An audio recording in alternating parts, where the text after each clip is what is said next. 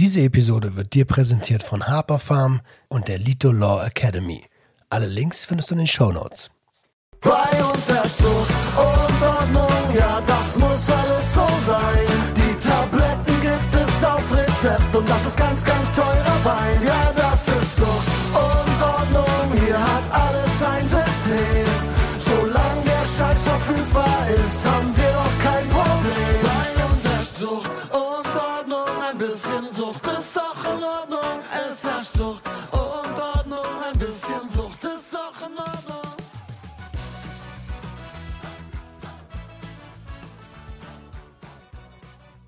Einen wunderschönen guten Tag und herzlich willkommen zu einer neuen Episode Sucht und Ordnung, deinem Podcast für vorurteilsfreie Aufklärung über psychotrope Substanzen, Drogenpolitik und Konsumkompetenz.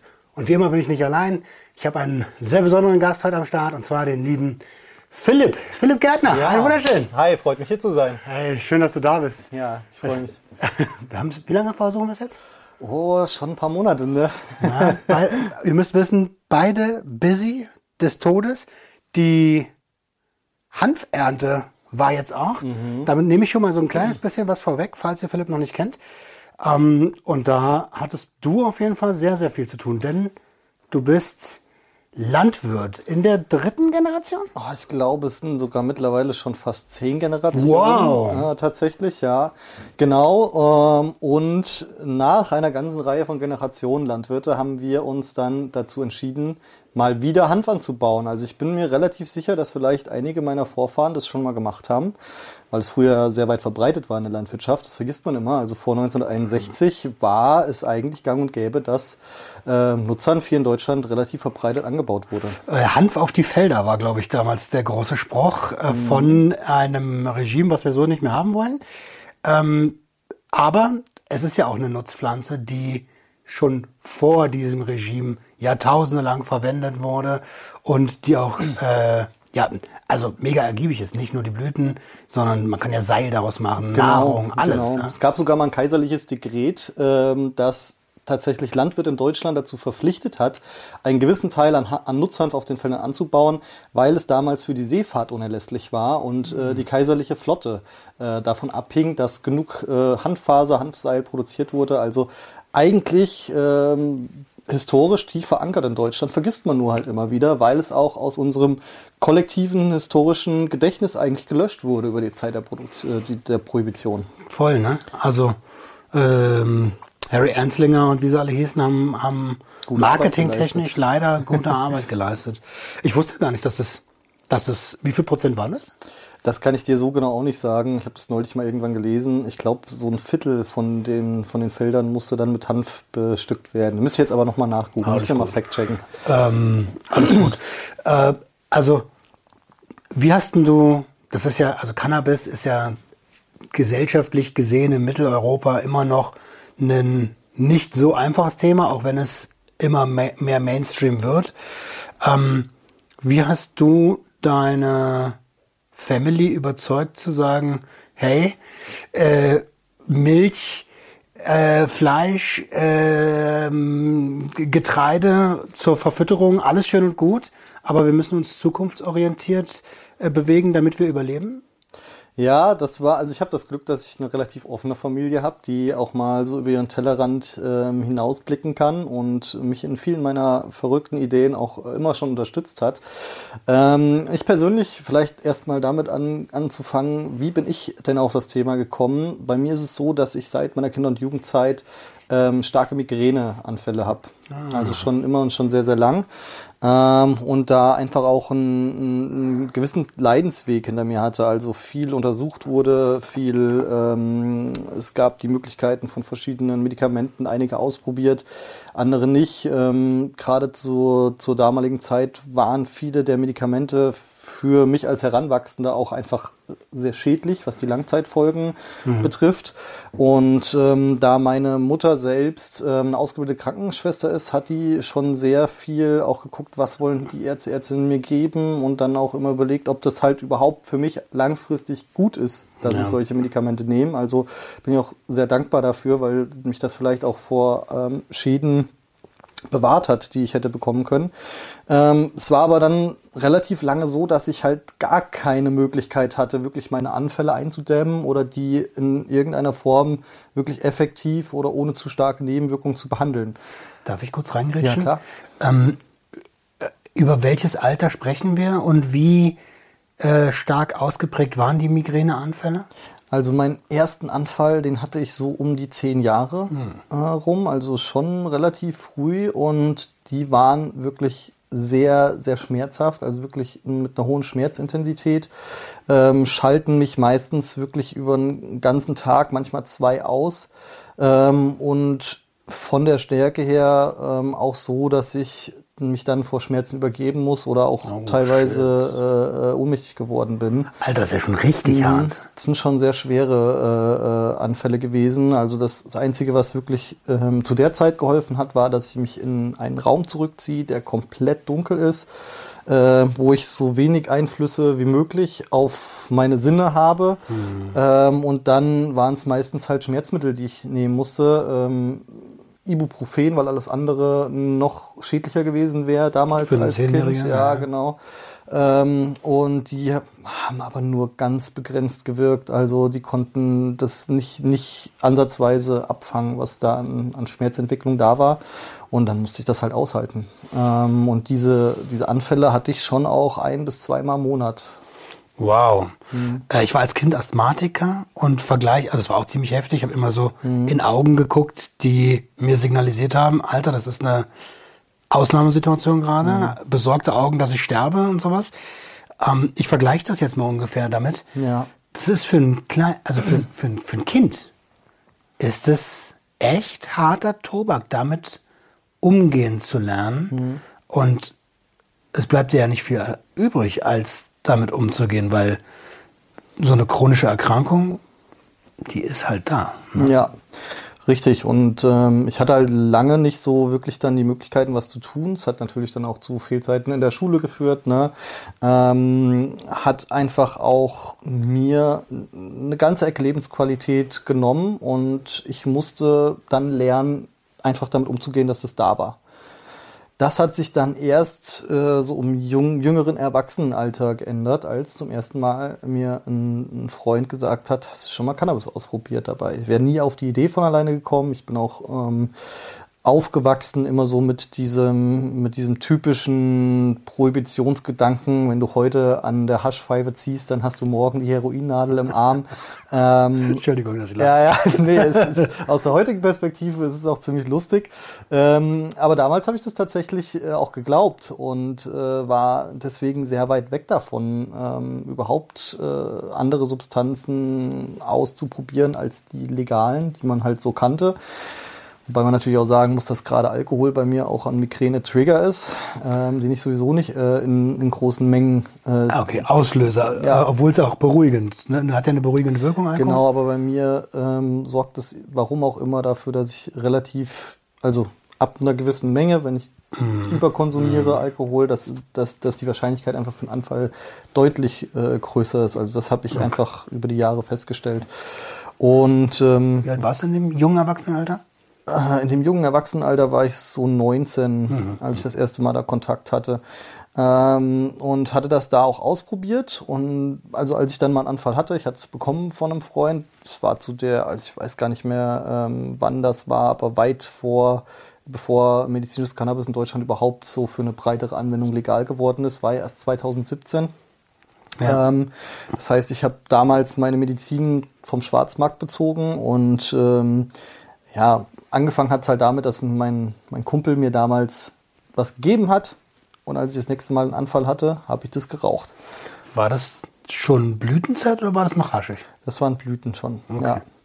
Und ähm, ja, was soll ich sagen? Der Anfall hat sich nicht so ausgeprägt. Das war für mich eine ganz krasse Erfahrung. Ähm, einfach zu merken, oh, was passiert hier? Ähm, ich habe eigentlich nur so eine trockene Pflanze, die ich rauche und die schafft irgendwie was, was dieser ganze Pharmakologieapparat irgendwie nicht konnte, mir was zur Verfügung zu stellen, was ich relativ leicht anwenden kann und was auf der anderen Seite jetzt keine gravierenden Nebenwirkungen, also gerade wenn man es mit den anderen Medikamenten, die zur Auswahl gestanden haben, vergleicht, gravierenden Nebenwirkungen ähm, hat. Und das hat auf jeden Fall grundlegend meine Lebensqualität komplett verändert, weil ich kann, jetzt heute habe ich meinen medizinischen Vaporizer dabei, ich habe meinen Medizinal-Cannabis. Ich brauche keine Angst mehr davor zu haben, dass ich irgendwo bin, wo ich nicht schnell genug in einen Safe Space komme, sondern ich kann sein und wenn ich merke, hm, da bahnt sich ein, ein, ein Anfall an, dann kann ich das zu mir nehmen und dann ähm, breitet er sich gar nicht erst so aus. Also ich merke den schon, der ist schon da, das ist so ein bisschen diffuse Kopfschmerzen, aber das ist halt kein Vergleich zu Wie dem, macht- was ich früher hatte. Wie macht sich das bemerkbar? Wenn, was sind so die ersten Anzeichen für so einen Anfall? Lichtempfindlichkeit bei mir vor allem. Also eine, eine krasse Lichtempfindlichkeit und die wird immer durchdringender und irgendwann wird sie zu einem Schmerz. Also gerade über die Augen geht das bei mir ähm, ganz massiv und es wird dann ein Schmerz, der sich immer weiter nach hinten in den Kopf frisst sozusagen. Ah, scheiße. Ähm, und halt immer durchdringender und immer präsenter wird. So kannst du dir das ungefähr vorstellen. Ich habe recht selten Migräne. Hm. Wenn ich sie habe, dann legt es mich auch ein, zwei Tage lahm. Und dann habe ich es immer genau im Mittelpunkt des Schädels, oben Mhm. an der Schädeldecke oder hier an den Schläfen. ja. Richtig übel. Und dann ist auch Licht. Ich, alles muss dunkel sein. Ja. Und bei mir hilft ähm, Ibolysin Mhm. ganz gut. Da nehme ich dann zwei, drei Dinger davon. Und das funktioniert, funktioniert bis jetzt ganz gut. Ja. Aber die Leber wird natürlich bei Tabletten immer, immer, immer beansprucht. Ja, und da bin ich ganz froh, dass ähm, ich dieses Medizin medizinische Cannabis äh, gefunden habe und seit ich das halt regelmäßig auch anwende, hat sich auch die Häufigkeit meiner Anfälle einfach entzerrt. Also ich habe, je nachdem wie die Stressauslastung ist und noch verschiedene andere Faktoren, von denen ich weiß, dass sie die Migräne beeinflussen, heute vielleicht noch ein bis zweimal im Jahr einen Anfall. In Wow. Stressphasen kann das schon auch noch mal äh, häufiger vorkommen. Also da merke ich schon auch eine, eine Korrelation, aber ja. Aber das ist, also überleg mal, was für ein Vergleich. Das ist einmal die Woche, ein, ein bis zweimal im Jahr. Überkrass. Und ähm, bevor wir nochmal zurück zu der, wie hast du deine Familie überzeugt, Frage kommen. Wie bist du sonst aufgewachsen? Also wird das, deine Kindheit wird ja nicht nur aus Migräne bestanden haben. Nee, genau. Ich bin relativ ländlich aufgewachsen. Ähm, ganz normal äh, Kindergarten, Grundschule, Realschule. Dann habe ich äh, irgendwann Abitur gemacht. Gerade zur Abiturzeit hat äh, mir tatsächlich die Migräne mit am meisten auch zu schaffen, äh, also hat sie mir am meisten zu schaffen gemacht. Und sogar auch ähm, dafür gesorgt, dass ich auch während der Abi-Phase mit in eine, eine sehr depressive Phase ähm, zusätzlich gerutscht bin. Das hat mir, das hat mir in der Schule sehr schwer gemacht, ähm, auch Anschluss zu finden und ja, hat mich da schon, schon gut benachteiligt. Es war sehr schwierig, damit umzugehen, auch als junger Erwachsener. Glaube ich dir. Abi-Phase ist so 17, 18 rum, ne? Genau. Und das ist ja gerade eine sehr prägende Zeit für junge Erwachsene. Ähm, und wenn du da einsam bist, so dann, dann macht es ja sehr, sehr viel mit der eigenen Psyche. ja. Puh, okay. Ähm, ah, musste, also musstest, durftest, je nachdem, such dir was aus, du auf dem, ähm, auf dem Familienbetrieb mithelfen? Ja, schon immer. Eigentlich äh, war das so Normalität schon von klein auf. Ne? Es war, es ist ein Mehrgenerationenbetrieb halt eben auch. Das heißt, mein Opa hat das äh, ganz lang gemacht, dann hat er das an meinen Vater übergeben. Da war ich, glaube ich, so auch um die zehn Jahre äh, alt etwa, als es mein Vater übernommen hat. Mittlerweile äh, ist mein Bruder dabei, das weiterzuführen, wobei ganz lange gar nicht klar war, ob es eine Zukunft gibt ähm, von diesem Betrieb noch. Viele Landwirtschaften sterben halt einfach aus. Ähm, viel ändert sich auch gerade dahingehend, ähm, ob die landwirtschaftlichen Systeme, die industriellen landwirtschaftlichen Systeme, die wir haben, überhaupt noch zeitgemäß sind. Äh, Stichwort Pestizide, Stichwort ähm, Boden- Fleischproduktion. Bodenerosion, Ah, okay. ähm, auch dahingehend, dass äh, vielen ist es gar nicht bewusst, aber die Landwirtschaft ist der zweitgrößte CO2-Emittent nach der Verbrennung fossiler Brennstoffe. Also es ist schon ein, ein Faktor, den wir eigentlich sehen müssten als Gesellschaft. Mm. Und nachdem wir ganz lange nicht so wussten, wie, äh, was ist das überhaupt? Also für uns war dieser Hof selbstverständlich, dass der da ist, dass da die Landwirtschaft ist. Mein Vater hat den ganz normal konventionell geführt, hauptsächlich Landbau gemacht und im Nebenerwerb. Hat also auch nicht mit so viel Leidenschaft eigentlich drin gesteckt, sondern er hat es halt gemacht, weil es sein Bruder nicht konnte, ähm, da der querschnittsgelähmt war, der hatte einen Unfall, ähm, wodurch das unmöglich war. Die Schwester wollte es nicht machen, also blieb eigentlich nur noch ein bisschen mein, mein Vater übrig, der den Hof über, übernommen hat und ich glaube, der hat das ganz lange einfach gemacht, weil es jemand machen musste und gar nicht so sehr, weil er selbst ne, da eine Leidenschaft äh, drin hatte oder das so auch als sein Thema verstanden hat. Ach, schade, ne? Weil, Ja. also, ähm, das haben wir immer schon so gemacht. Mhm, Genau, Okay. ja. Ja. Das, das Typische. Und ähm, erst als gerade auch ich und mein Bruder, beziehungsweise eigentlich die jüngere Genera- Generation sich auch mehr mit Themen der Nachhaltigkeit befasst hat, dann kam für mich ne, dieses Thema äh, Nutzhanf dazu, wo ich dann nachgefragt habe, ey, wollen wir das nicht mal ausprobieren? Äh, und damit Stück für Stück kam eigentlich erst so diese Idee, hey, wir haben hier einen Bauernhof, wir haben hier Land, wir haben hier Gebäude. Ähm, daraus kann man eigentlich richtig was machen, wenn man halt mal das nicht so macht wie alle anderen Landwirte, sondern einfach mal sich anguckt, was gibt es denn eigentlich für neue Ideen, für neue Konzepte. Mittlerweile studiert mein Bruder äh, Permakulturgestaltung und wir sind gerade dabei, ähm, wir haben jetzt vor vier Jahren diesen Betrieb umgestellt auf Bio, auch wegen äh, dem Hanfanbau, weil wir in der konventionellen Landwirtschaft mit dem Hanf angefangen haben, haben wir ganz schnell gemerkt, dass er eigentlich eine gute Frucht ist für den ökologischen Landbau. Ähm, und dann auch gesagt, hey, warum machen wir eigentlich überhaupt noch gar keinen ökologischen Anbau? Es wäre viel besser für die ganzen Flächen, für unser Umfeld, weil viele von diesen Flächen auch im direkten Umfeld zu unserem Hof sind, ne? also wie die auch sehen und begehen und eigentlich ständig damit zu tun haben. Und dann kam Stück für Stück so die Idee, ey, Moment mal, wir können das ja so gestalten, wie wir da Bock drauf haben. Und dann haben wir angefangen, ähm, die Hühner, also das ist so eigentlich unser Hauptprodukt, was wir da hatten, eigentlich vom, von dem Stall auf die Felder zu bringen, mit Alpakas zusammen, die zu rotieren, den Boden wieder aufzu aufzuarbeiten und wieder lebendig zu machen und halt eben auch dazwischen Nutzhanf anzubauen. Geil. Also äh, coole, äh, cooler Werdegang, cooler Wandel. Ähm, und bevor ich, äh, bevor ich nochmal zur Eingangsfrage zurückkomme, wie ähm,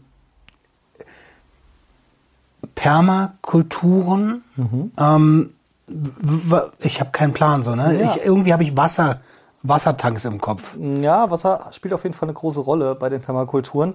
Äh, die Idee dahinter ist eigentlich, dass man Pflanzen anbaut, die in Symbiose miteinander leben. Das heißt, du legst eine solche Kultur an und wenn die richtig funktioniert, bildet sich daraus eigentlich sowas wie ein eigenes Ökosystem. Das heißt, die Pflanzen sorgen dafür, dass sie einander ähm, Schatten spenden oder Feuchtigkeit im Boden halten, also sich quasi gegenseitig in ihrem Wachstum helfen ähm, und der Mensch immer weniger eigentlich in dieses System eingreift. Und wenn du das gut anlegst, dann ist es irgendwann so, dass du eigentlich nur noch erntest und alles andere mehr oder weniger sich selbst überlassen wird. Da spielen dann Tiere eine Rolle, die in diesen Kreislauf eintreten. Und eigentlich sorgt man dann dafür, dass man wieder natürliche Kreisläufe schafft. Ne? Alter, das ist ja übergenial. Ja. Ist, also für, für alle, die das, wahrscheinlich wird es jeder verstanden haben, aber so eine natürliche Symbiose als Beispiel wäre zum Beispiel ein, ein, ein, ein Nadelbaum und ein Pilz. Ja, Ne? Pilze genau, haben ja, ja. viele Symbiosen. Ja. Ähm, oder gehen viele Symbiosen ein mit anderen Lebewesen. Äh, super geil. Alter, das ist ja richtig nice. Ja. Und der Vorteil daran ist noch der große, weil viele sträuben sich immer und sagen, ja, da muss man viel Arbeit rein investieren und ähm, das lohnt sich überhaupt nicht. Es lohnt sich maximal. Wir haben ja eigentlich auch eine Lebensmittelknappheit weltweit, die sich immer stärker verschärft. Und Permakulturen kann man bis zu viermal mehr Ertrag von der gleichen Fläche holen, wenn die richtig angelegt ist, als es bisher mit zum Beispiel Monokulturen der Fall ist. Dann hat man auch den Vorteil, dass die sehr viel resilienter sind gegenüber Umwelteinflüssen, Wetterextremen, Schädlingen, weil es einfach eine Biodiversität gibt, die dabei entsteht, die, die, die sich halt selbst reguliert. Und ergo je nachdem, weniger. wie groß die sind, schaffst du sogar das eigene Mikroklima. Das heißt, selbst wenn du Wetterextreme hast, dann äh, kann durch Beschattung und durch verschiedene Maßnahmen Wasser im Boden zu halten, diese Wetterextreme eigentlich ein Stück weit eingedämmt werden. Äh, und, und, und ergo, man braucht weniger Chemie, weniger Pestizide, weniger, was weiß ich, wahrscheinlich sogar weniger Dünger, wenn ihr die Genau, Symbiose-Tiere noch mit dabei habt. Genau, man arbeitet eigentlich, wie gesagt, wieder mit den natürlichen äh, Kreisläufen. Das heißt, wenn du ein Problem feststellst, dann versuchst du das auf natürliche Art und Weise zu lösen. Weil eigentlich, ne, die Natur entwickelt sich seit Millionen von Jahren. Eigentlich gibt es für jede Problematik wieder eine Lösung. Ne? Wenn du einen Schädling da hast, dann gibt es auch wieder einen, Rau einen Räuber, ne, der diesen Schädling äh, sozusagen frisst. Und so versucht man dann halt Stück für Stück das alles so zu regulieren, dass es sich irgendwann selbst reguliert. Und dann, ja, kann Das man, ja- kann man sich ein bisschen zurücklehnen und das genießen. Richtig, richtig, richtig geiler Scheiß. Okay, back to the beginning. ähm, ich glaube, also diesen Wandel einzuleiten, das ist ja eh für ein Traditionsunternehmen schon wahrscheinlich eine sensible Situation, weil Ja. ey, auf einmal machen die Jungen kommen und machen alles anders. Ja. Ähm, und dann wollt ihr auch noch eine Droge, äh, also eine Droge ja. ähm, anpflanzen. Ähm, wie hat dein, dein äh, Betrieb, dein Elternhaus, deine, deine Familie reagiert? Und wie hat die Umgebung reagiert? Ja, das war schon spannend auf jeden Fall, gerade in der Anfangszeit. Äh, meine Familie hat eigentlich sehr gut reagiert. Ich habe ja schon gesagt, sind gen generell auch offen äh, für Neues. Und nachdem ich denen das alles einmal erklärt habe, na, das ist Nutzhanf, na, man kann da verschiedene Stoffe auch rausgewinnen. Unser Ziel war auch ähm, von Anfang an die Wirkstoffgewinnung, also nicht die Faser oder der Samen, ist auch interessant. Aber wir wollten die Wirkstoffe gewinnen. Ich habe ja gesagt, ich bin über meine Erfahrung als Patient eigentlich ähm, an Cannabis bekommen, habe mich dann auch sehr intensiv damit beschäftigt, viel recherchiert. Ähm, und das ist gar nicht so leicht, wenn das Thema verboten ist, so generell. Also es war, ähm, war schon spannend, auch in diesem Prozess sich darüber zu informieren.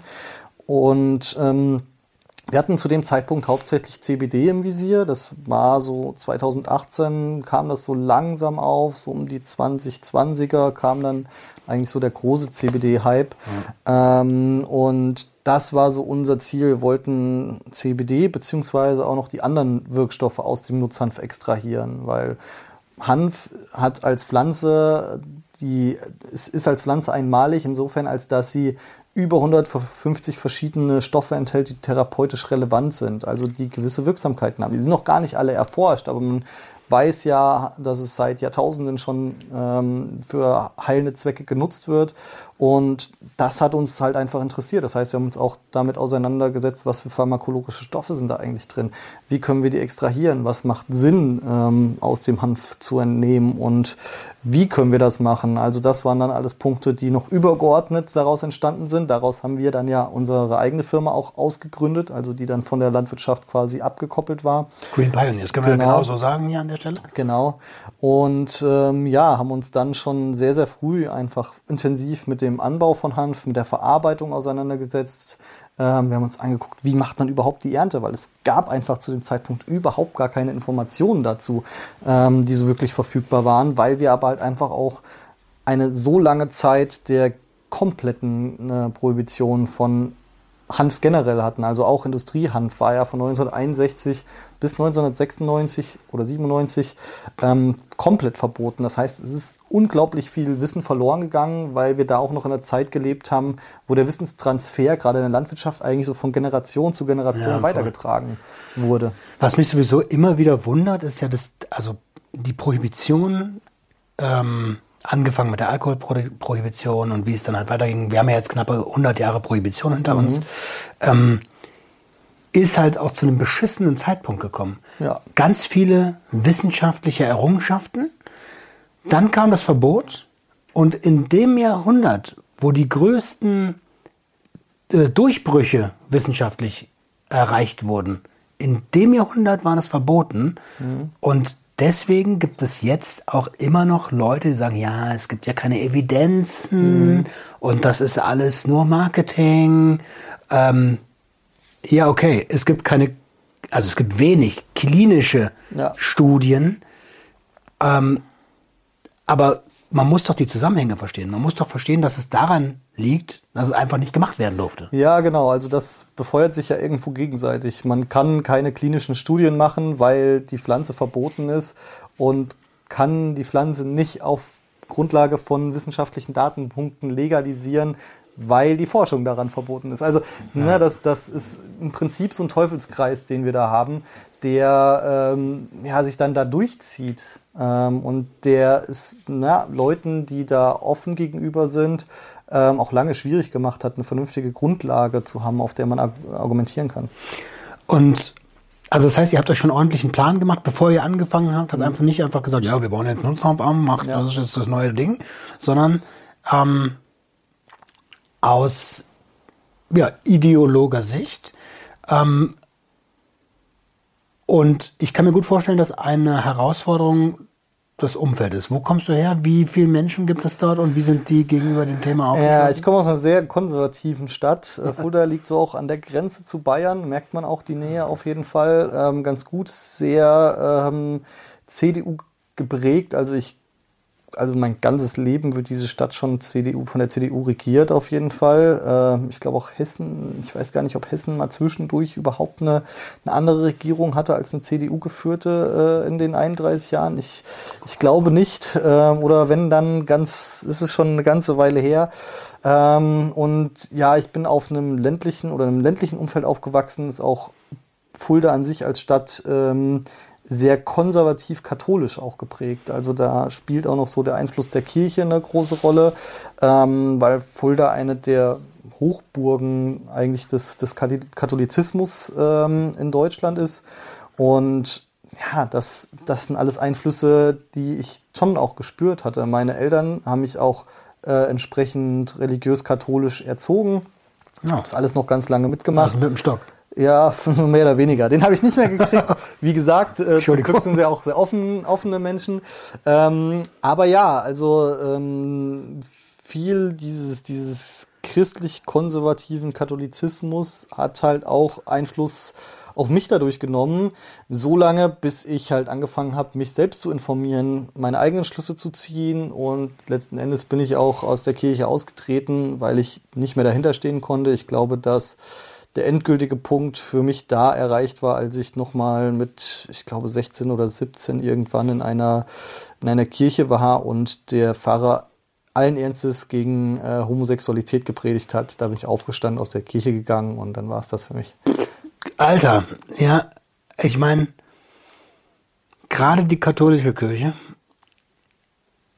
die immer wieder Skandale liefert. Ja. Äh, lass uns da nicht tief reingehen, sonst kriegen wir Schutz. Ich glaube auch, da, das ist ein Rabbit Hole, aus dem kommen wir so schnell nicht mehr raus. Absolut.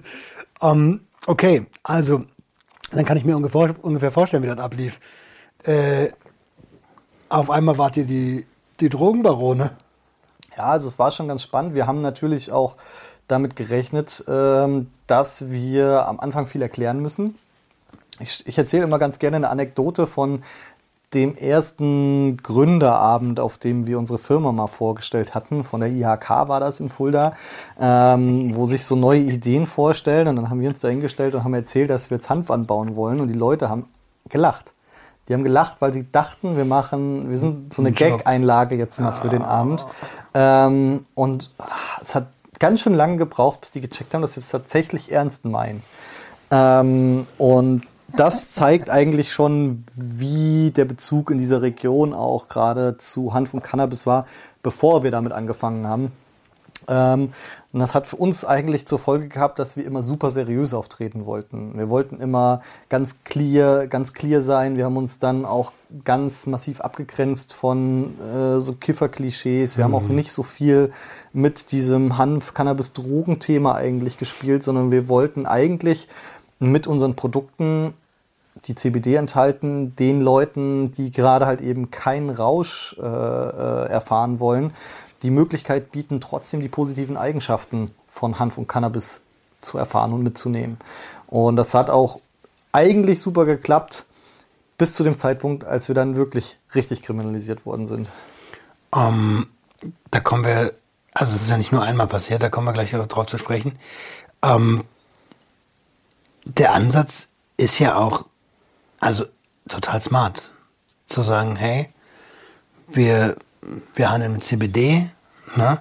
wahrscheinlich auch so geprüft, dass der THC, THC eine, äh, Anteil darf ja nicht mehr als 0,2 Prozent, glaube ich, enthalten. Ja, theoretisch. Äh, Also im. Moment ist das so eine, eine sehr, sehr äh, undurchsichtige Grauzone, um es mal so Mhm. zu sagen. Ist auch ein, einer meiner größten Kritikpunkte jetzt zum Beispiel äh, bei der kommenden Entkriminalisierung, dass das zumindest in aktuellen Entwürfen immer noch nicht so richtig Auf drei habe ich gelesen. ja, genau, ähm, dass es immer noch nicht so richtig geklärt ist, weil theoretisch kann man äh, THC in Deutschland bis 0,3 Prozent, also beziehungsweise Nutzhanf in Deutschland bis 0,3 Prozent anbauen.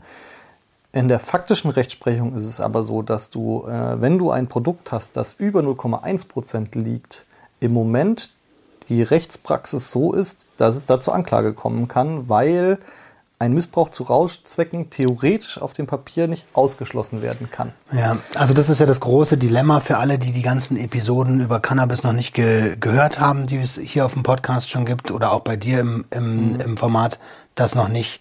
Ähm, also für die, die das jetzt das erste Mal hören, ähm, der, es geht immer darum, um den Missbrauch zu Rauschzwecken. Jetzt könnt ihr euch selber ausrechnen, wie viel von einem Produkt man dem Körper zuführen müsste, um einen spürbaren Rausch zu erleben. Ähm, Theorie und Praxis gehen da ganz, ganz, ganz weit auseinander. Ja, das ist so. Also ähm, mittlerweile mussten wir uns ja sogar vor Gericht verantworten. Also kleiner Spoiler schon mal. So weit ist es dann oder so ist es dann weitergegangen mit ähm, unserem Unternehmen. Und da hat ein rechtsmedizinischer Gutachter festgestellt, dass man von unserem Produkt, das Hauptprodukt, um das sich da auch ging, war unser Hanfextrakt, also eigentlich man könnte sagen CBD-Öl mit, mit Vollspektrum, also wo noch alle Pflanzenstoffe eben enthalten bleiben, ähm, dass man davon 30 Flaschen konsumieren müsste, um einen Rausch auszulösen. Vielleicht. Vielleicht. Also Aber wer ballert sich denn gesichert. 30 Flaschen Hanföl? So, das macht doch kein Mensch. Das kostet doch, da gehe ich doch zum Ticker. Ja, genau. Also das würde ja, wir haben eine Einheitsportion, marktgängiger Preis bei CBD-Öl ist so um die 30 Euro, 30 mal 30 Euro, das ist fast 1000 Euro für einen Für einen hypothetischen Rausch. Rausch. Genau, da hat man auch noch nicht drüber gesprochen, dass da ja viel mehr CBD drin ist, was eigentlich, also wo viele Studien nahelegen, dass es antagonistisch zu THC wirken könnte. Ähm, man hat noch nicht darüber gesprochen, dass die wirksame Dosis, die eigentlich juristisch festgelegt ist, bei 15 Milligramm THC liegt. Das ist aber eine Menge, bei der man quasi die geringste wirksame Dosis hat. Das heißt, da verspürt man dann vielleicht eine Müdigkeit, aber das ist halt noch weit weg von einem tatsächlichen Rausch eigentlich. Dann muss man noch berücksichtigen Bioverfügbarkeiten etc. etc. Also es gibt noch so viele Punkte, die diese Nummer eigentlich noch weiter nach oben setzen, dass es und so ist es eigentlich auch von denjenigen, die ursprünglich dieses Gesetz geschrieben haben, ausgegangen, dass man, wenn man 0,2 oder 0,3 Prozent THC in einem Produkt hat, dass deswegen der Rausch an sich schon per se ausgeschlossen ist, weil es einfach zu wenig ist.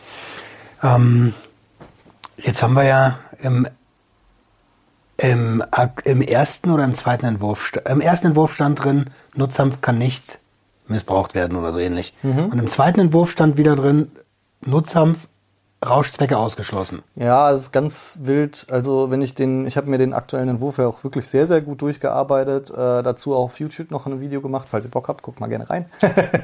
Ich verlinke das unten. Ja, gerne. Ähm, und da habe ich mir das angeguckt und es gibt äh, fünf Stellen in dem Gesetz und den beim, also Anmerkungen zu dem Gesetz, wo auf diese Thematik im Nutzhanf eingegangen werden müsste. Und an jeder Stelle steht was anderes. Also es gibt eine Stelle, da steht in dem Gesetz drin, unter 0,3 äh, Prozent ist Hanf kein Cannabis, sondern Nutzhanf und der Missbrauch zu Rauschzwecken ist deswegen schon per se ausgeschlossen. An der anderen Stelle steht wieder drin, man ähm, macht hier eigentlich keine Neuregelung, sondern man nimmt die alten Regelungen aus dem Betäubungsmittelgesetz, die ja genau für diesen ganzen, für diese ganze Grauzone sorgen und für die Strafverfolgung, die auch in dem Bereich stattfindet. Also wir haben wirklich Händler, die werden zu Haftstrafen im, als Betäubungsmitteldelikt verurteilt, weil sie mit Nutzhanfprodukten handeln. Und da, also spätestens an dem Punkt, muss ich sagen, geht dieses Gesetz einfach an jeder Lebensrealität vorbei. Auch da hatten wir schon einige Episoden mit, ähm, mit Händlern, die benachteiligt wurden. Checkt einfach gerne mal die Timeline, werdet ihr auf jeden Fall fündig. Ähm, okay, also konservatives Dorf. Ihr werdet ausgelacht, weil alle das für ein Joke halten, was ja auch schon mal am, am Ego wieder kratzt. wo Man denkt, okay, was machen wir hier in dieser Umgebung? Dann habt ihr aber trotzdem durchgezogen und gestartet. Ähm, und das war, glaube ich, auch das. Dann ist irgendwann kam, kam eine Razzia.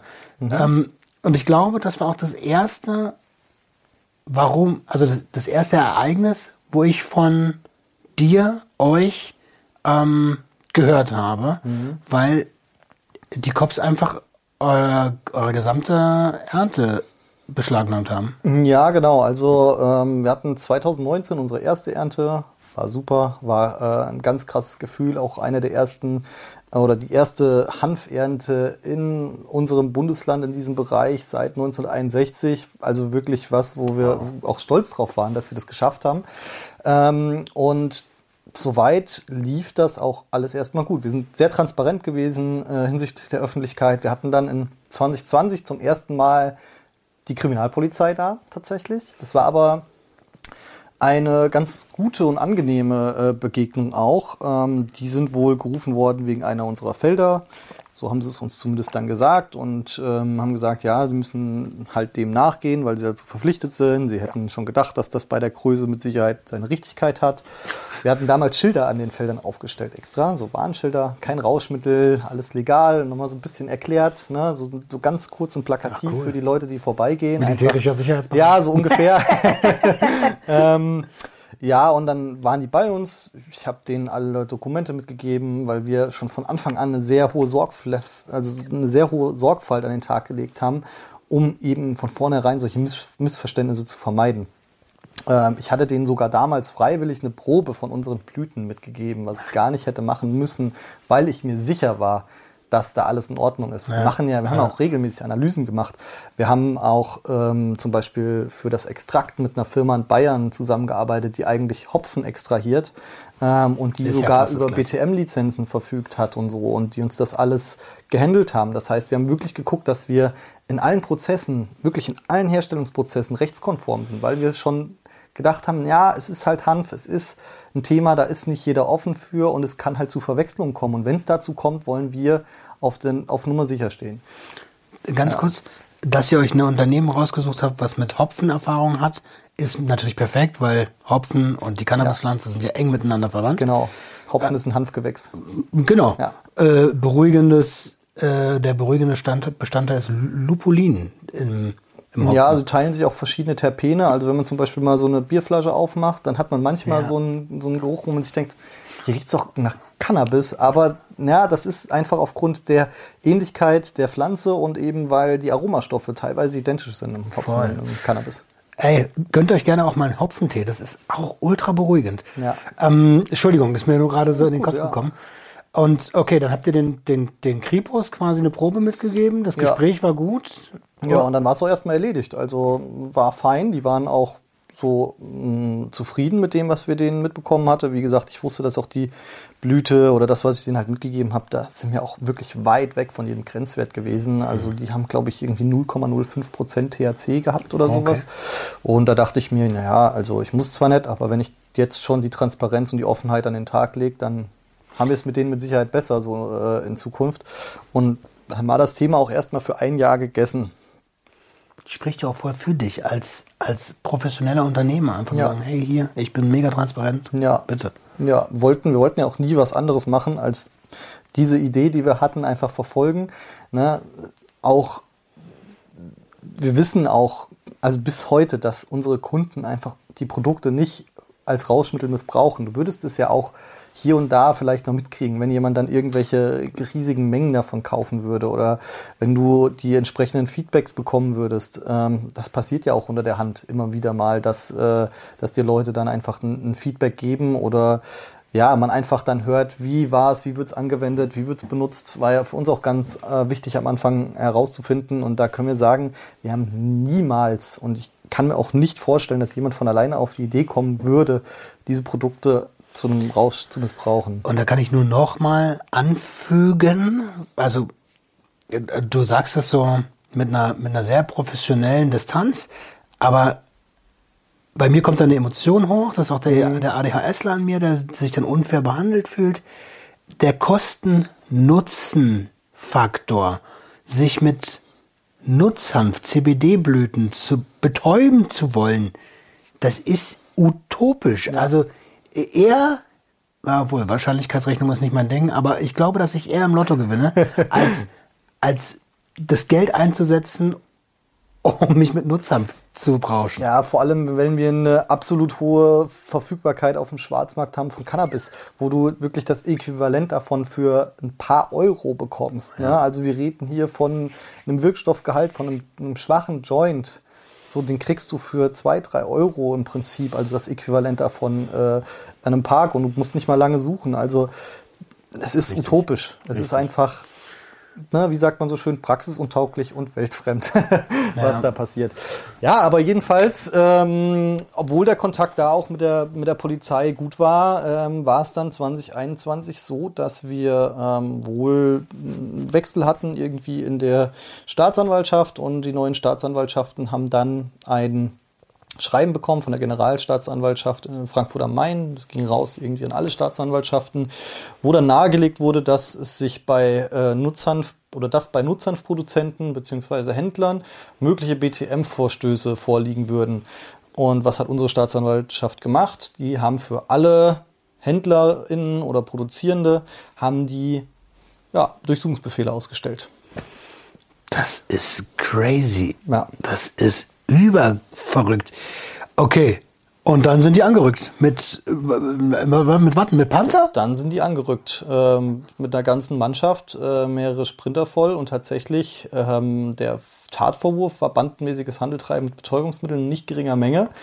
Das heißt, wir hatten nicht nur irgendwie mal ein paar ähm, eine Handvoll Polizisten da, die jetzt mal anklopfen und ja, dir das unter die Nase halten, sondern wirklich 15 Beamte mit Maschinenpistole, die dann, äh, und, und die Firmenräumlichkeiten sind ja auch ähm, im Keller meines Familienhauses gewesen, die dann, wo meine Schwester an der Tür waren, durchmarschiert sind in den Keller rein mit der Waffe äh, und gedacht haben, sie heben jetzt hier eine Drogenbande aus. Haben die, äh, habt ihr Hunde? Mm, Nee, zu dem Zeitpunkt noch nicht. Ah, okay. Aber das wäre zum Beispiel schon gefährlich, weil das kann, ne, wenn ein Hund da ist und der vielleicht entsprechend reagiert, dann kann, kann ja auch schnell mal passieren, dass der erschossen wird. Hat Da- man ja schon mal wieder mal. Leider, leider ist das immer eins der ersten Sachen, die passiert, wenn ein Hund da ist, äh, dass der, ja, unschädlich gemacht wird, wenn man es mal so ganz unemotional sagt. Ne? Boah, okay, das heißt, äh, das ist ja richtig, äh, was ist das für eine Scheiße? Das heißt, da kommen 15 Beamte an, völlig bewaffnet, bandenmäßiger Drogenhandel in nicht geringer, das nicht geringe Menge bei THC sind, ich glaube, bundesweit ein Durchschnitt von 15 Gramm. Ja. Ähm, klar überschreitet ihr das, wenn ihr mehrere Hektar Ja, klar. habt. Also wir haben ja bei unserer ersten Ernte allein ungefähr 1,4 Tonnen äh, Nutzhanfblüten äh, geerntet. Und selbst wenn die nur so gering sind, dann sind das tatsächlich einfach mehrere Kilo THC im Prinzip, ne? die du da liegen hast. Die sind natürlich gar nicht so verfügbar, die müsste man extrahieren und so weiter. Und selbst in unserem Extrakt ist es ja nicht, ähm, nicht angereichert worden. Das heißt, die lagen nie irgendwie in so einer Form da. Aber so rein theoretisch auf dem Papier waren das mehrere Tonnen THC und deswegen war der ursprüngliche Tatvorwurf so gesehen in Anführungszeichen gerechtfertigt. Wie hast du diesen Tag wahrgenommen? Also wie, wie, wie liefen das für dich ab? Wie, der, Du hast, man, die kündigen sich ja nicht an. Nee, also ich war tatsächlich in, zu dem Tag im Homeoffice. Äh, in der Firma war mein Partner, der äh, Kurt, den hast du auch schon mal kurz kennengelernt Ja, auf der Mary Jane, genau. Ja, liebe Grüße an der Stelle. Der hat unten äh, im Keller, wo wir unsere Räumlichkeiten haben, wir haben da ein Büro, wir haben so ein, ein kleines Labor, wo wir verschiedene Tests gemacht haben. Mittlerweile ist es eher Versandstation. Das war zu dem Zeitpunkt dann auch schon so.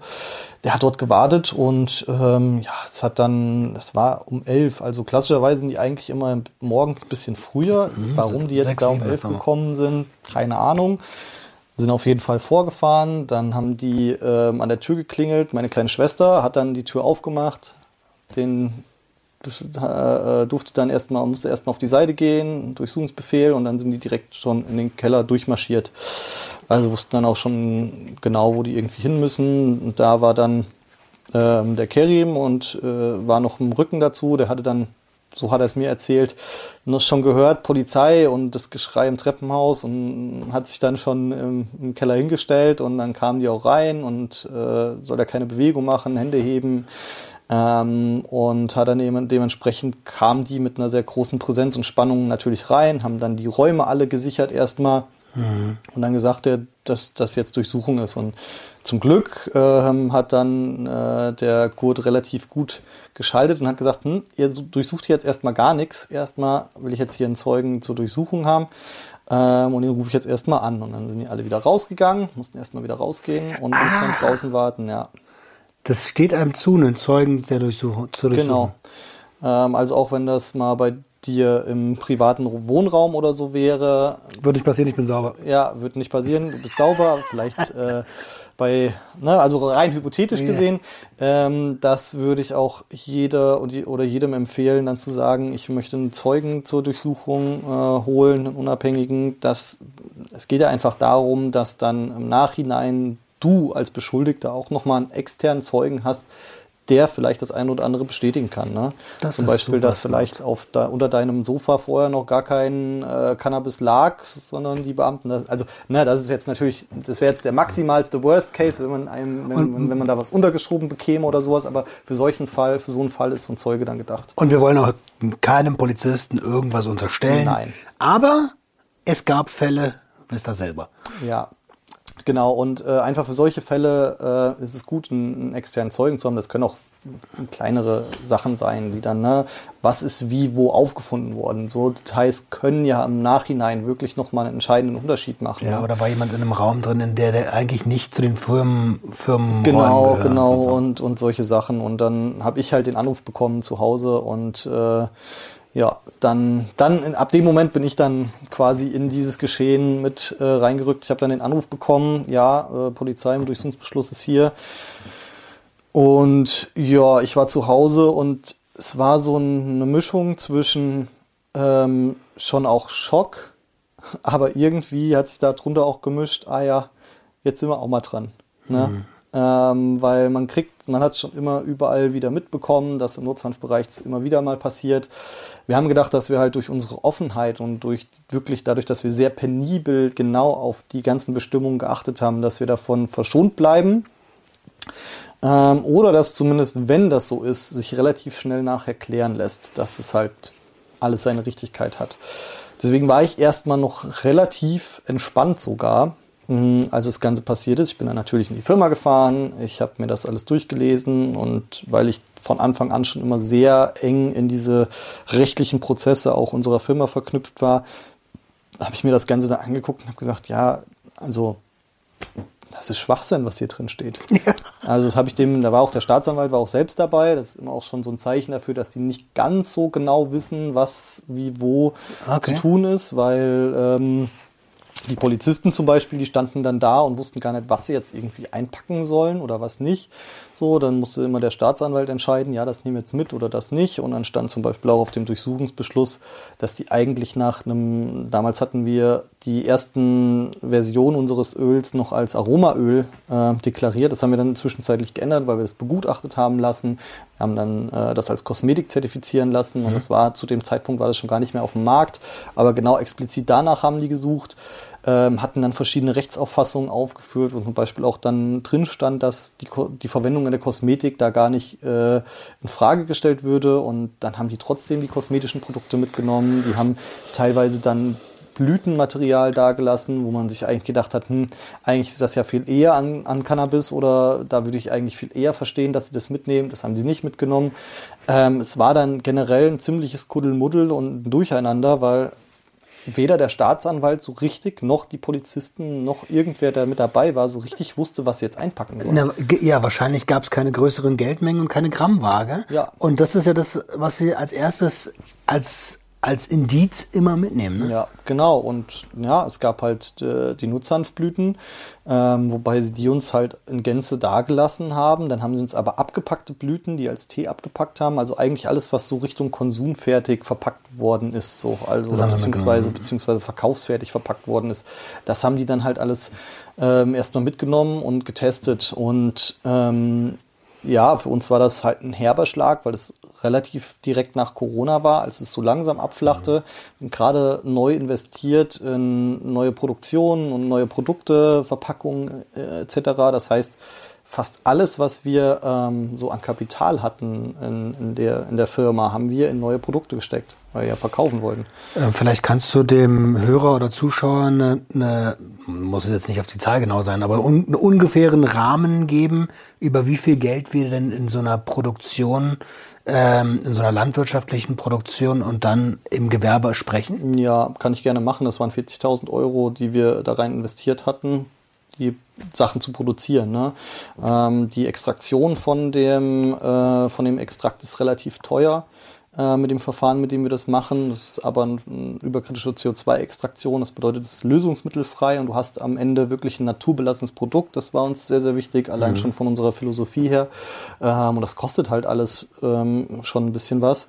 Und die äh, fertig abgefüllten, verpackten Produkte etc., das waren summa summarum gute 40.000 Euro an Ware, die uns mitgenommen wurden. Da ist nicht das dabei, was wir dann noch hatten, aber das war quasi der unmittelbare Schaden, den wir dann hatten.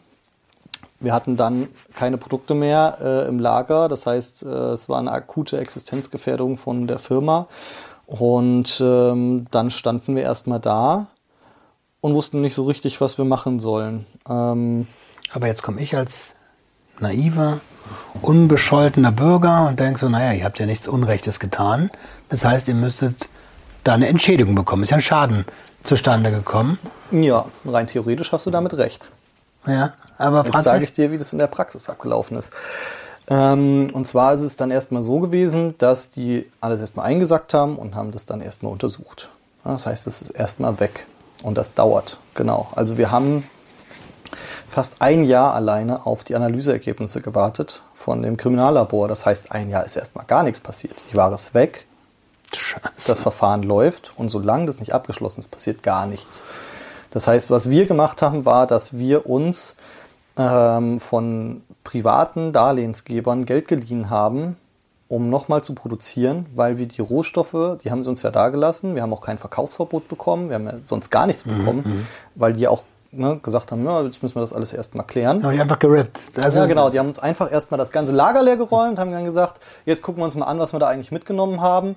Und was ihr macht, ja, keine Ahnung, ihr seid ja im Prinzip hier erstmal Drogenhändler und dieser Vorwurf auch des Verbrechens, ne, also des bandmäßigen Handeltreibens mit Betäubungsmitteln, hatte auch zur ähm, Folge, dass unsere Rechtsschutzversicherung nicht gegriffen hat. Wir hatten schon extra eine Rechtsschutzversicherung für den Fall, dass mal was passiert. Aber dadurch, dass der Tatvorwurf ein Verbrechen war, also wirklich, und wir reden ja hier nach BTM-Strafmaß wirklich von dem schwerstmöglichen Fall. Also das Einzige, was uns noch schlimmer hätte machen können, wäre es, wenn, wenn, wenn die Waffen bei uns noch mhm. irgendwie gefunden mhm. hätten oder sowas. Aber das ist wirklich, das ist ein Vergehen, das kann mit bis zu zehn Jahren Gefängnis bestraft werden.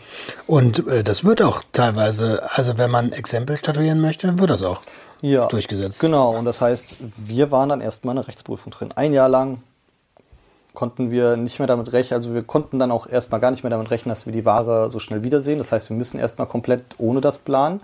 Wir haben gleichzeitig den Image-Schaden, weil es natürlich auch durch die Presse ging. Ähm, und du stehst dann erstmal da, als wärst du Drogenhändler gewesen, von, wenn von der Staatsanwaltschaft aus dieser Vorwurf gegen dich gestellt wird und das wird publik.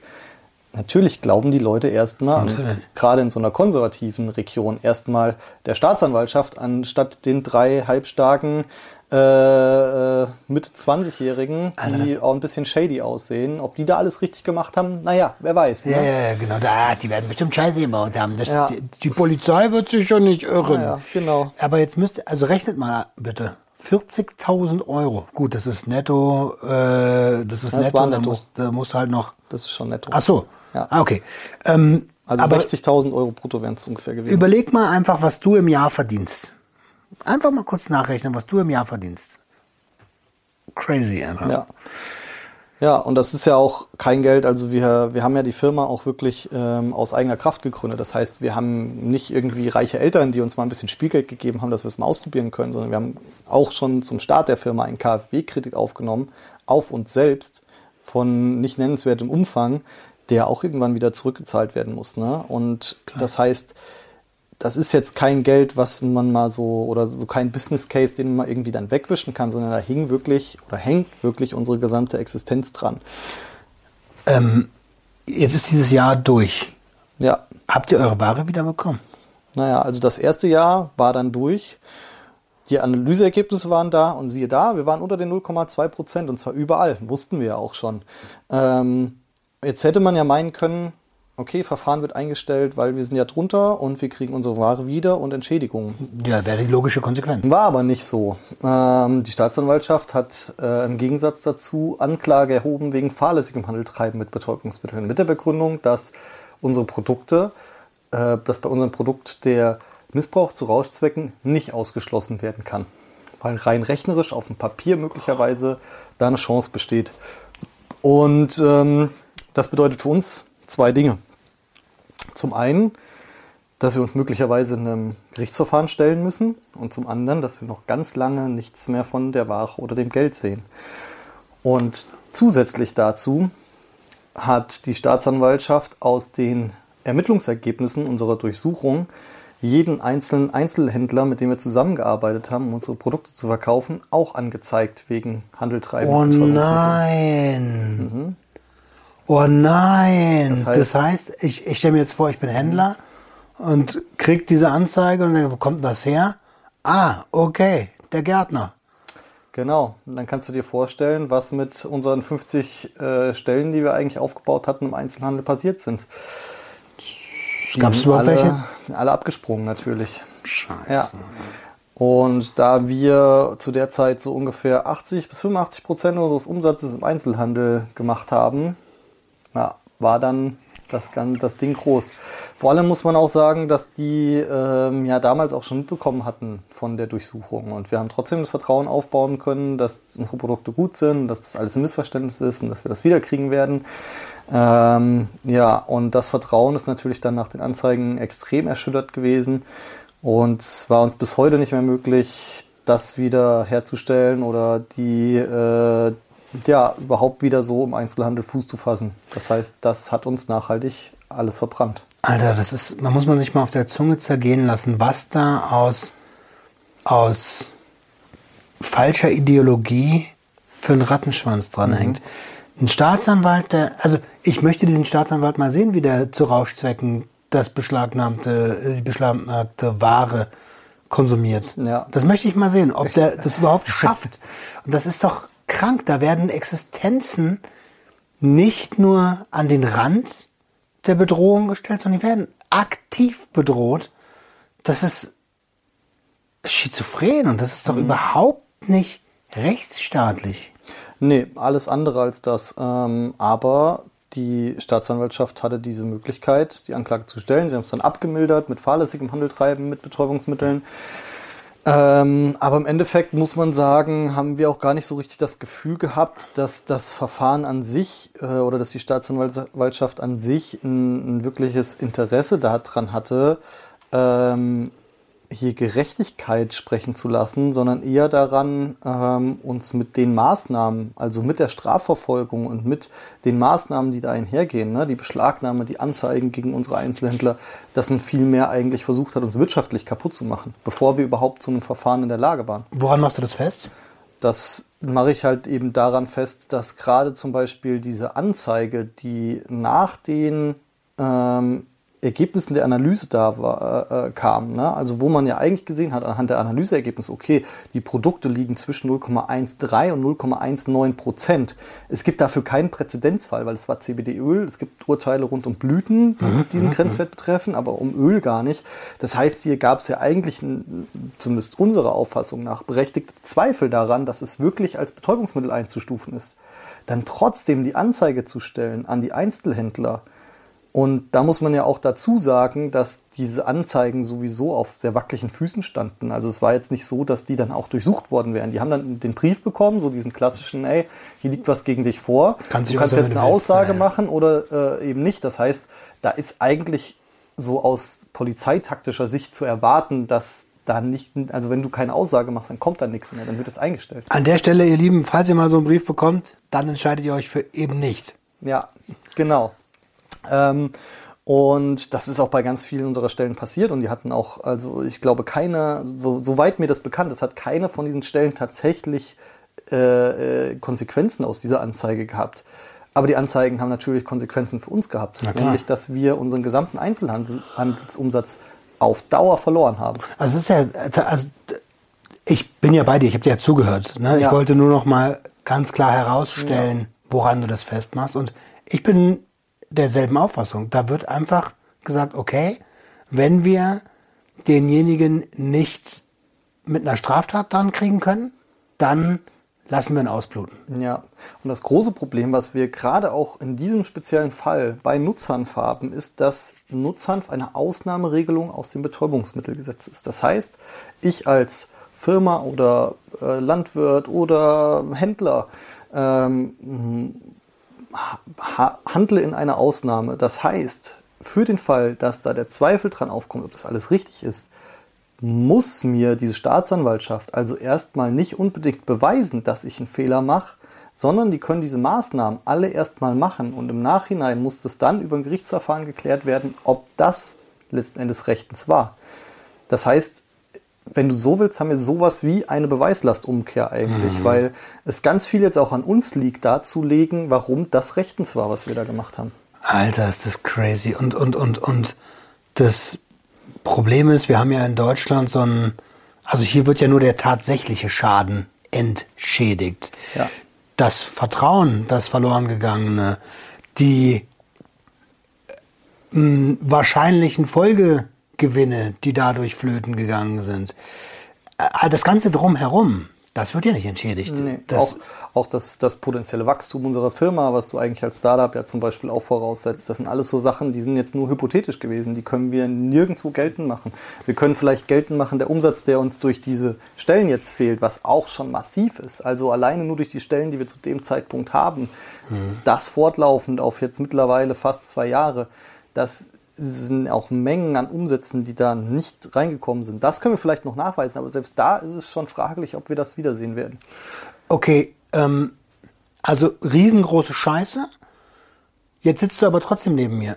Ja, Ähm, jetzt habt ihr euch, wie, wie, wie ging es weiter? Ihr habt euch entschlossen zu sagen, hey, nee, das lassen wir nicht mit uns machen, wir machen weiter. Genau, also eigentlich sind wir dann von Unternehmern mehr zu Aktivisten geworden, sage ich mittlerweile immer ganz gerne.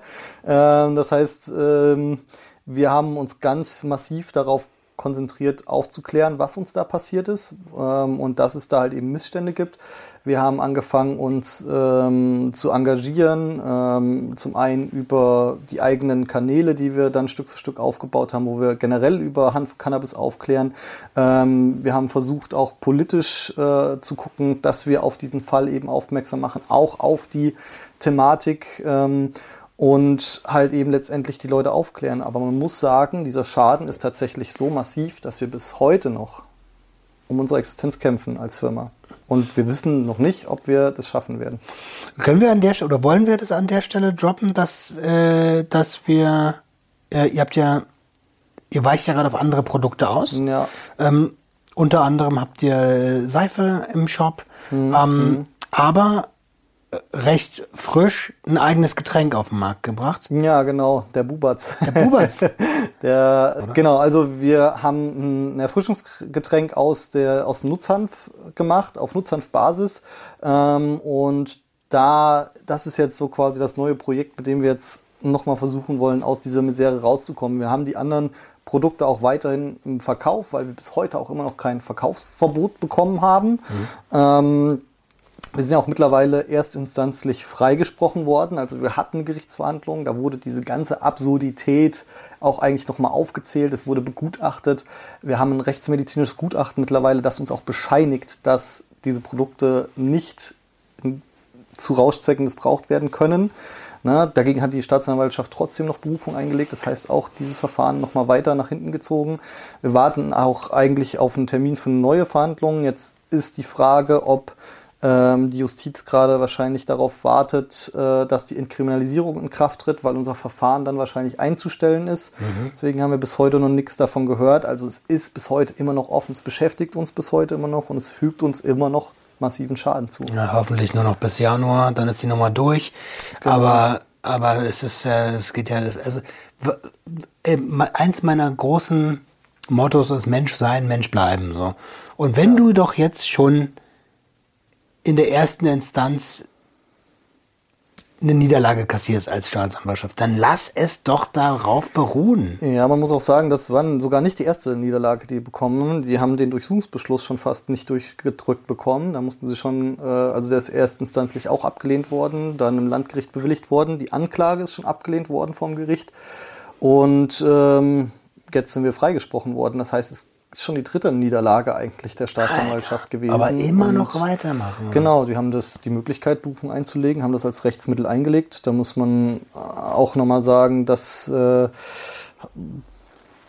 ist dann immer noch die Frage, wie rechtfertigt man dann den Einsatz von Ressourcen, weil selbst, also jetzt im Moment ist ja im Raum nur noch das Fahrlässighandeltreiben mit Betäubungsmitteln. Selbst wenn wir jetzt schuldig gesprochen würden, wäre das nicht mal mehr, ähm, wir reden hier nicht mehr von einem Drogenhandel oder so, einem großen Delikt, das ist ein Vergehen, um das es jetzt gerade geht. Ähm, und, und wir haben ein Urteil, ein erstinstanzliches, und trotzdem wird dieses Verfahren weitergetrieben, weitergetrieben, weitergetrieben. Und warum? Das ist uns ehrlich gesagt ein Rätsel. Ich weiß auch nicht, wem ich da warum oder wie auf die Füße getreten bin, dass man damit wirklich allen Mitteln, die der Rechtsstaat zu bieten hat, gegen uns vorgeht. Aber es wird halt gemacht. Ich glaube, du hast die Dreistigkeit besessen, das öffentlich zu machen. Ja, ich befürchte Das auch, dass das das Problem ist, was sie nicht auf sich sitzen lassen möchten. Und geht gar nicht, dass man. Das, wie kann das sein, dass jemand seinen Mund aufmacht? Das geht ja nicht. Ja, das hat, das hat tatsächlich auch der Staatsanwalt in der Verhandlung äh, betont, dass wir uns ja auch immer in der Öffentlichkeit dazu äußern. Da muss ich aber sagen, es ist ja eigentlich gar nicht normal, dass ein Beschuldigter in einem Strafverfahren sich öffentlich äußert, weil der daraus ganz schnell auch vor Gericht einen Strick gedreht bekommen kann. Das heißt, hier müssen wir sowieso immer ganz genau aufpassen, was und wie wir das formulieren. Aber scheinbar machen wir das so geschickt, dass der Staatsanwalt uns da keinen Strick draus drehen kann und das macht ihn wohl fuchsig. Okay. Lass uns noch mal ganz kurz zurückkommen zum, zum Getränk, weil ihr habt ja dann, also ihr, ihr, ihr wart ja gezwungen, ähm, neue Wege zu gehen, Ja. nachdem ihr Ja. sowieso schon neue Wege geht. Ja. Und, ähm, und dabei ist ein Erfrischungsgetränk entstanden. Ähm, ich habe es selbst schon getrunken. Mhm. Ja. Da kommt im nächsten Video. Ähm, und ich find's geil. Also es ist super, super dezent im Geschmack. Ähm, ja, und halt ein Erfrischungsgetränk, was Ja. seinen Namen auch verdient. Ohne Zuckerzusätze. Genau, wir haben nur eine natürliche Süße aus Traubensaft. Unser Ziel war es einfach, dass wir mal den Geschmack von Hanf, dieses, dieses Aroma, das der Hanf ähm, entfaltet, dass wir das in so ein Erfrischungsgetränk bekommen, was auch wirklich erfrischt, weil du hast schon das eine oder andere Erfrischungsgetränk. Es gibt ein paar Eistees, die zum Beispiel ähm, das Thema spielen. Die sind aber alle sehr intensiv, sehr süß. Ähm, mir persönlich teilweise auch dann einfach zu viel. Und wir wollten gucken, dass wir halt ein Erfrischungsgetränk machen, das äh, du trinken kannst. Du hast danach keinen verklebten Mund, hilft so ein bisschen gegen das allseits bekannte Pappmaul auch ein Stück weit und hast aber diesen ehrlichen und natürlichen Geschmack vom Hanf, weil da eben auch nur natürliche Zutaten drin sind. Das ist biologisch 100% ähm, natürliche Zutaten und das ist auch eigentlich das generelle, Ver- generelle Verhältnis, spiegelt das eigentlich so ein bisschen wider, was wir zum Hanf oder beziehungsweise zu der Pflanze haben. Dass wir die nämlich in ihrer Natürlichkeit ähm, einfach unglaublich feiern. Wir haben da eine, eine tiefe Leidenschaft dazu, was diese Pflanze alles kann. Und deswegen wollen wir die so unverfälscht wie möglich eigentlich unter die Leute bringen. Warum ich darauf gekommen bin, ist, du hast gesagt, hey, wir werden wahrscheinlich die Kohle nicht wiederkriegen, wir kämpfen immer noch um unsere- Existenz. Und, also, nicht falsch verstehen, ich will mich jetzt nicht als Samariter Ja. oder sowas Ja, darstellen, ja. aber ich hab, äh, wir hatten telefoniert, ich habe dir gesagt, hey, ich, ich unterstütze dich gern, wo ich kann. Ähm, und ich kann halt mit Reichweite unterstützen. Und ähm, deswegen äh, haben wir gesagt, hey, wir arbeiten da zusammen und haben für euch ein Angebot geschustert. Äh, und zwar habt ihr so eine, so eine Tasting-Box Ja, genau. ähm, an den Start gebracht mit sechs Flaschen. Ja. Und äh, mit den drei vorhandenen Sorten. Genau. Ähm, Limette, Natur und Birne Quitte. Birne Quette, genau. ähm, mein Favorite ist Limette. Ja. Aber hey, macht euch euer eigenes Bild. Ähm, die kostet eigentlich 15 Euro. genau. Und äh, ich habe, scheiße, ich habe die Offer nicht mehr im Kopf. Unten steht ein Code. Damit könnt ihr sparen. Genau, 10%. 10 Prozent, sowas. Ja, so haben wir das, glaube ich, versprochen. Genau, sowas. Ja. 10 Prozent sparen, das ist doch schon mal was. Ja, genau. Und wenn ihr auf jeden Fall uns damit unterstützen wollt, mit dem, was wir auch äh, mit unserer Arbeit machen, rund um Hanf und Cannabis, fühlen wir uns auf jeden Fall sehr geehrt, falls ihr das Ganze mal ausprobieren wollt. Und ähm, ja, ich kann es nur empfehlen. Ich habe es getrunken. Wie gesagt, Video kommt. Ähm, Tasting-Video. Ich habe sogar noch eine Flasche unten. Soll ich die mal ganz kurz holen? Naja, vielleicht. Ja, warte mal. Ich bin sofort wieder da. Das ist eine Profis. Einmal mit Profis aufnehmen. Ja, ich hätte ja auch mal was mitbringen können, ne? Die habe ich mir nämlich aufgehoben. Ich verzichte ja gerade ein paar Tage auf Zucker. Und da hier, also Industriezucker, da hier nur natürlicher Zucker drin ist, Ja, wird das, geht das mein, noch, ja. Meine Belohnung nach den sieben Ja, du hast noch den guten Pur dabei. Das ist tatsächlich mein Favorite, muss Ja? ich sagen, weil man den, da mal den unverfälschten äh, Geschmack hat. Ja. Also äh, so sieht das ganze Getränk aus. Ich blende auch gleich nochmal ähm, ein Bild ein. Und genau, lass mal den mal direkt hier stehen. Ja. Vielleicht seht ihr ihn demnächst öfter im Podcast. Ja. ich würde mich freuen. Ja, und wie läuft denn das an? Ähm, bisher ganz gut tatsächlich. Ähm, wir hatten es aktuell erstmal so regional ähm, ausprobiert. Da sind wir äh, ganz zufrieden mit der Resonanz gewesen. Auch schon auf einem Festival bei uns um die Ecke ausprobiert. Und ähm, ja, die Leute nehmen es gut an. Also gerade dieser Hanfgeschmack ist schon was sehr Einzigartiges und wir haben es, glaube ich, ganz gut geschafft, den, den rauszukitzeln. Ähm, und das ist was, was die Leute gleichzeitig äh, fasziniert und viele äh, finden es sehr, sehr geil. Und jetzt wollen wir natürlich auch gucken, dass wir den Stück für Stück mehr in den Handel bekommen. Ähm, ich bin jetzt auch noch ein paar Tage in Berlin unterwegs. Mal gucken, ob wir vielleicht äh, das Ganze auch mal dem einen oder anderen Späti unterkriegen können. Das wäre natürlich auch ganz cool. Und ja, damit versuchen wir jetzt unser Glück. Cool. Also ich wünsche euch dabei ganz, ganz, ganz viel Erfolg. Ist ein geiles Produkt. Ähm, und ist natürlich aber auch nochmal ein Risiko. Ne? Du hast ja gesagt, ihr habt nochmal extra Geld in die Hand genommen, obwohl es gerade eigentlich äh, existenziell nicht ganz so easy ist. Ähm, wie, wie, wie, wie geht's für Green Pioneer weiter? Das ist eine gute Frage. Also die Entkriminalisierung würde uns vielleicht schon mal unter die Arme greifen, weil wir darüber die Möglichkeit bekommen sollten, zumindest schon mal den direkten Schaden, den wir durch die Durchsuchung und die Beschlagnahme damals hatten, dass der ähm, möglicherweise direkt zurückfließen kann. Das würde uns natürlich schon mal helfen. Ähm, dann, je nachdem, wie das Gesetz letzten Endes aussieht, gibt uns das vielleicht die eine oder andere Möglichkeit, ähm, auch was die Vermarktung von CBD-Produkten angeht, dass es leichter wird. Ähm, und wenn der Entwurf ähm, entsprechend kommt, könnten wir vielleicht auch CBD-Blüten für den Konsum dann anbauen und vermarkten. Das wäre natürlich auch eine coole Sache, weil das ein sehr natürliches, ursprüngliches Produkt ist. Wir auch schon viel Erfahrung im Anbau ähm, von Nutzern hier bei uns sammeln konnten, und die Infrastruktur natürlich dann auch haben. Das heißt, das ist noch was, äh, das wird uns sehr, sehr begeistern, dass wir dann mal so richtiges Craft-CBD ähm, anbauen können. Da hätten wir sehr, sehr viel Spaß dran. Das glaube ich sofort. Du hattest Eingang, äh, wir hatten eingangs gesagt, die Hanfernte war gerade. Und bevor wir zum Schluss der Episode kommen, ähm, kannst du die, die, die Zuschauer, Zuhörer ähm, mal mitnehmen, wie, wie läuft denn so eine Ernte ab? Oh, bei uns tatsächlich dieses Jahr ganz ursprünglich, muss man sagen. Das ist auch ein bisschen der Rückläufigkeit äh, unserer Finanzmittel geschuldet gewesen, muss mal vorsichtig zu sagen. Ähm, wir haben zwischenzeitlich bis zu 50 Hektar Hanf bewirtschaftet, was schon eine ordentliche Menge ist. Das ist eine halbe Million Quadratme äh, Quadratmeter. Alter. Na, ähm, Im Vergleich, dieses Jahr waren es 1000 Quadratmeter. Da sieht man vielleicht auch nochmal, wie sehr wir uns wieder reduzieren mussten. Wow. Aber man muss sagen, wir haben das ähm, dieses Jahr sehr natürlich angebaut, ne? auch äh, in, äh, in Abstimmung mit dieser regenerativen Landwirtschaft. Ähm, wir haben grünen Biodünger ähm, benutzt, wir haben den Boden nur ganz oberflächlich bearbeitet. Das Feld war sehr ähm, gestreckt. Wir konnten teilweise auch die einzelnen Pflanzen dann nochmal ähm, wirklich viel pflegen. Und ähm, dieses Jahr haben wir dann eine reine Handernte gemacht. Das heißt, wir sind wirklich drüber gelaufen, schneiden die Pflanzen raus, ähm, die Blüten ab, äh, die Blätter ab und äh, dann wird das dementsprechend getrocknet. Also wirklich, kannst du dir vorstellen, wie die Hanfernte vielleicht vor 100 Jahren schon abgelaufen ist. Vielleicht manche meiner Vorfahren das schon gemacht haben.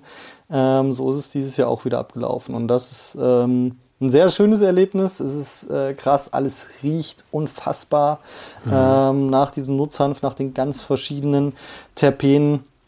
Ähm, wir arbeiten dann richtig haptisch mit der Pflanze und am Schluss landet das dann bei uns auf den äh, Dry Racks. Also wir haben manche Pflanzen, die man dann wirklich, die wir wirklich am Stück aufgehängt haben, also quasi mit einem Hang-Curing gemacht haben, andere auf äh, Gittern. Und gerade bei der Trocknung da haben wir schon ganz, ganz viel Zeit und Entwicklung reingesteckt. Das ist so ein bisschen unsere Kernkompetenz, würde ich sagen, ähm, weil man da aus dem Produkt nochmal wirklich unglaublich viel rauskitzelt. Und wenn man sich schon das ganze Jahr oder so eine lange Zeit um eine Pflanze kümmert, die äh, wirklich pflegt und hegt und äh, dann am Ende erntet, dann willst du natürlich dann auch, dass die super getrocknet wird, damit du am Ende ein perfektes Produkt hast und das ist, wie wir dann ernten. Okay. Ähm, also klar, Landwirtschaft geht weiter. Ne? Ja, du willst, genau, das ist ja sowieso die Generation genau, sein. die ist ja auch eh abgekoppelt von Green Pioneers als Firma. Das haben, mhm. die haben wir dann ausgegründet, ja, ja, okay. äh, genau mit meinen, mit meinen beiden äh, Freunden. Und die Landwirtschaft, die geht sowieso weiter. Da wird auch äh, immer weiter Hanf angebaut. Ähm, mittlerweile, wie gesagt, die Permakulturen angelegt. Wir haben Tiere, die draußen auf Weiden wieder unterwegs sind. Ähm, sehr, sehr schön. Und ja, wir gucken jetzt, wie die, was die Zukunft bringt. Ne? Ich glaube, auch in der Branche muss man immer eine gewisse Flexibilität haben. Solange da noch nichts schwarz auf weiß äh, im Gesetz steht, brauchen wir, müssen wir uns auch noch ein bisschen vorbehalten. Und deswegen gucken wir auch ganz genau auf diesen Gesetzesprozess und sind ganz gespannt, wie dann diese ja, historische Entkriminalisierung äh, in Deutschland kommt und was sie dann natürlich uns für Optionen auch mitgibt. Vielleicht dann nochmal äh, auf den grünen Zweig zu kommen. Perfekt. Bestes, bestes, bestes Wortspiel. Ähm, okay. Äh, wir hoffen alle auf die Entkriminalisierung as soon as possible und äh, da darf auch gerne noch dran gearbeitet werden. Ähm, wir haben gestern, gestern gab es die 130. Sitzung des Deutschen Bundestages, mhm. da wurde über Cannabis äh, gesprochen.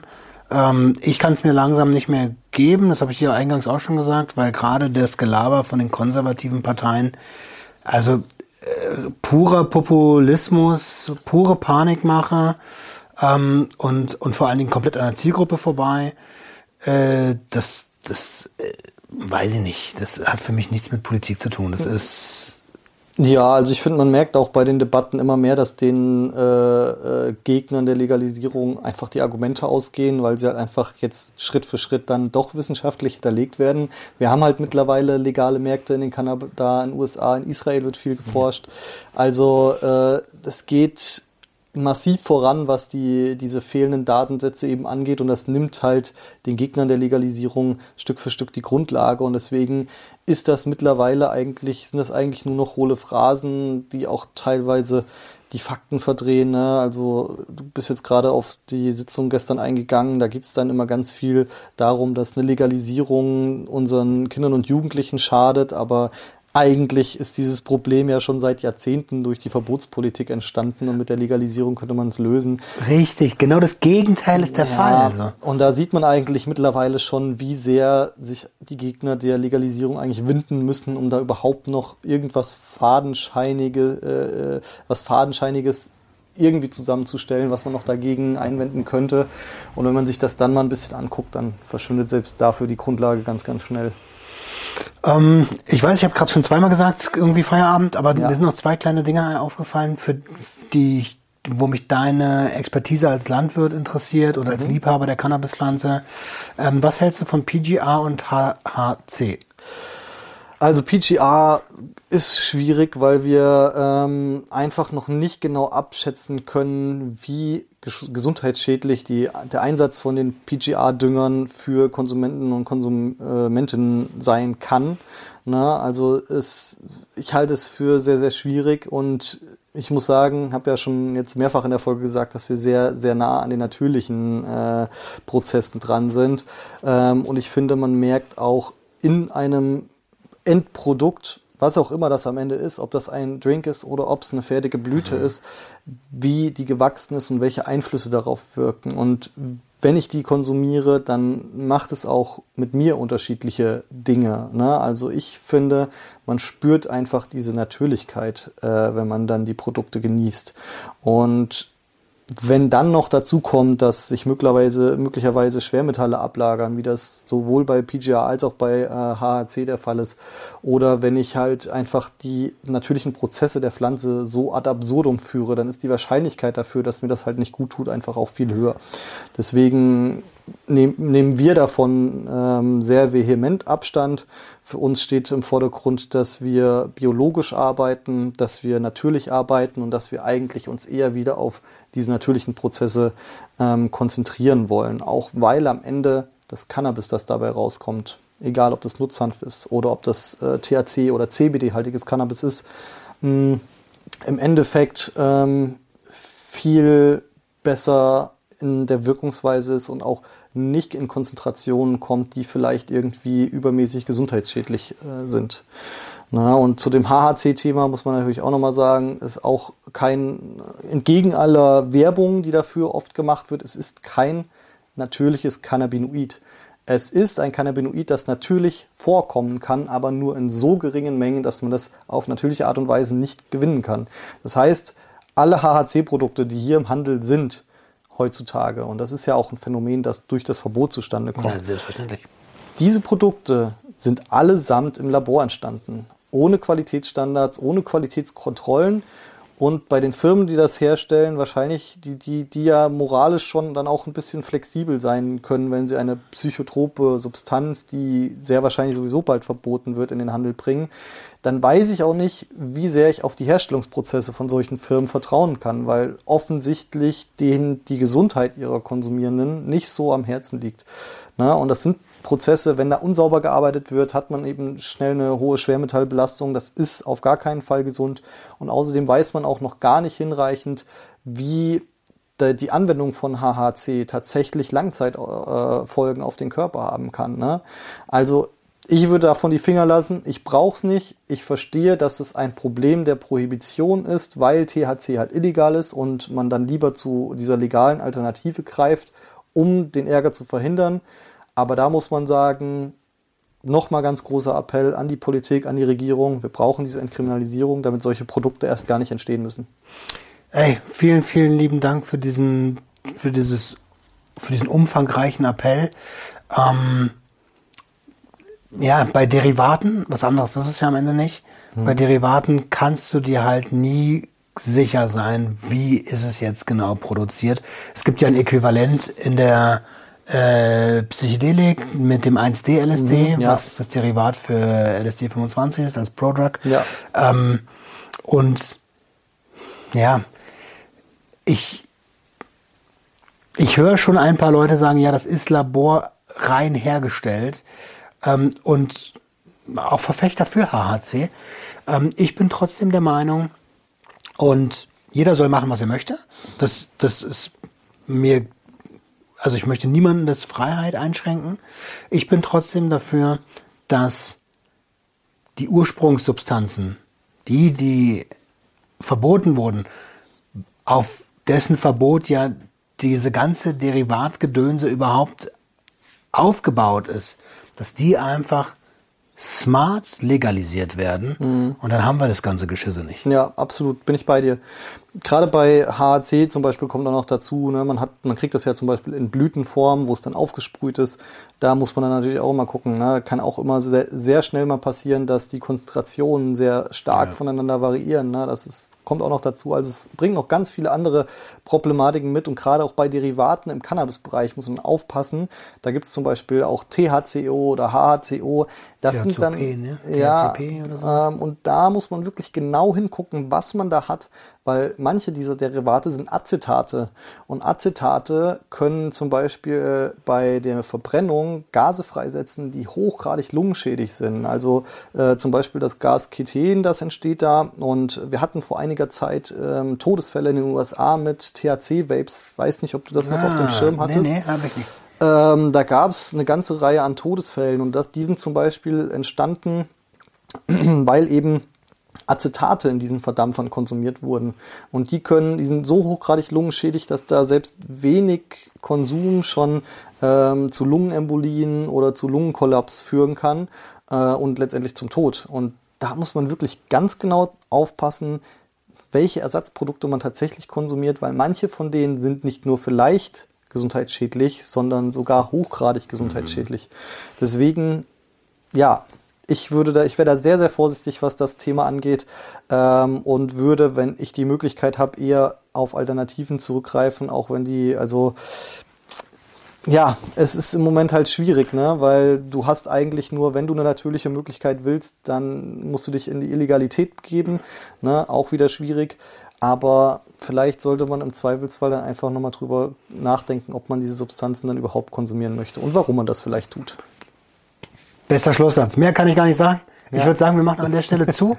ja. ähm, es gibt noch eine, eine, eine, ein Interview mit mir bei dir auf dem Kanal. Genau. Auch äh, der Kanal ist natürlich unten verlinkt. Und bevor wir rausgehen, möchte ich euch auf jeden Fall nochmal Buberts ans Herz legen. Ähm, ihr kriegt 10% Rabatt, unterstützt damit nicht nur euren Geldbeutel und den Philipp, sondern auch noch mich ein bisschen. Ähm, und ich kann es wirklich nur empfehlen. Schmeckt mega, mega geil. Philipp, mein Lieber. Roman, danke dir für die Einladung. Ich danke dir für das tolle Gespräch. Danke. Wir sehen uns nächste Woche wieder, wenn es wieder heißt, herzlich willkommen zu einer neuen Episode.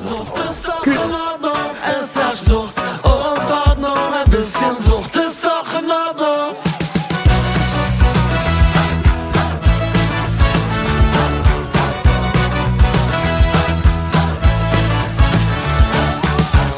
Alles unter Kontrolle.